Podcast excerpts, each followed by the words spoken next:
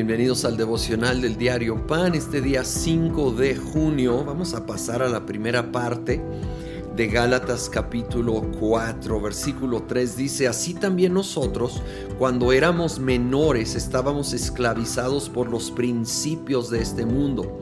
Pero cuando se cumplió el plazo, Dios envió a su Hijo, nacido de una mujer, nacido bajo la ley, para rescatar a los que estaban bajo la ley, a fin de que fuéramos adoptados como hijos. Ustedes ya son hijos. Dios ha enviado a nuestros corazones el espíritu de su Hijo que clama, Abba, Padre. Así que ya no eres esclavo, sino hijo, y como eres hijo, Dios te ha hecho también heredero. ¡Qué increíble! Tenemos que recordar y celebrar esta realidad.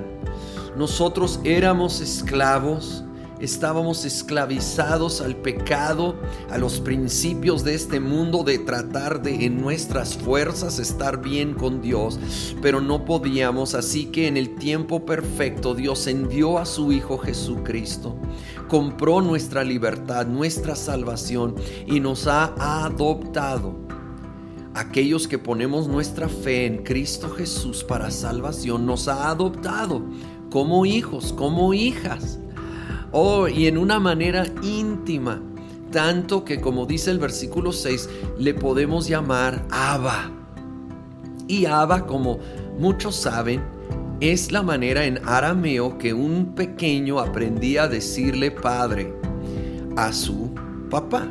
Lo dije al revés realmente, porque la manera que lo aprenden es papá o papi, es una manera de cariño, es una manera de, confianza. Y esto es la esencia de Abba. Y se mantiene en el arameo.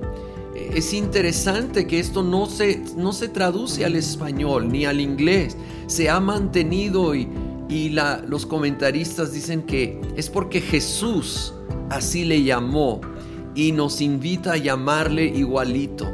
Abba, Abba, papá, con confianza, con intimidad, con cercanía, hemos sido rescatados, hemos sido adoptados, somos hijos y aún herederos. Él nos hace coherederos juntamente con Él de su reino de todo lo que Él tiene para toda la eternidad. Vamos a compartirlo con Él. ¿Tú crees que eso es algo que pudiéramos ganar o merecer? Creo que más claro que el agua, que esto es por gracia, es un regalo, es por su amor, por su bondad y por su obra completa y perfecta en la cruz. Seamos agradecidos. Es interesante el versículo 19.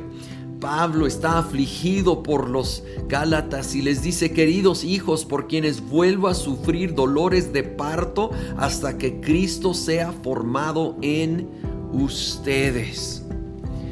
Está usando la analogía de dar a luz.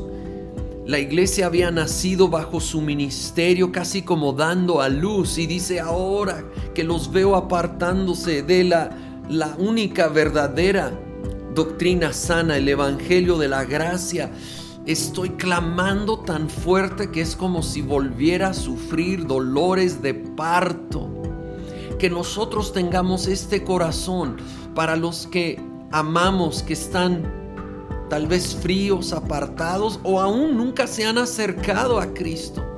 Que podamos clamar a Dios con tal intensidad, con tal pasión, con tal compasión, que es como dar a luz. Y a veces duele, la verdad, amar. Amar puede doler, pero que no dejemos de amar y orar, porque así como la mujer eventualmente da a luz, nosotros veremos ese momento de dar a luz, de, ver el fruto. Y Señor, en esta hora venimos clamando por nuestros seres queridos que están lejos de ti el día de hoy.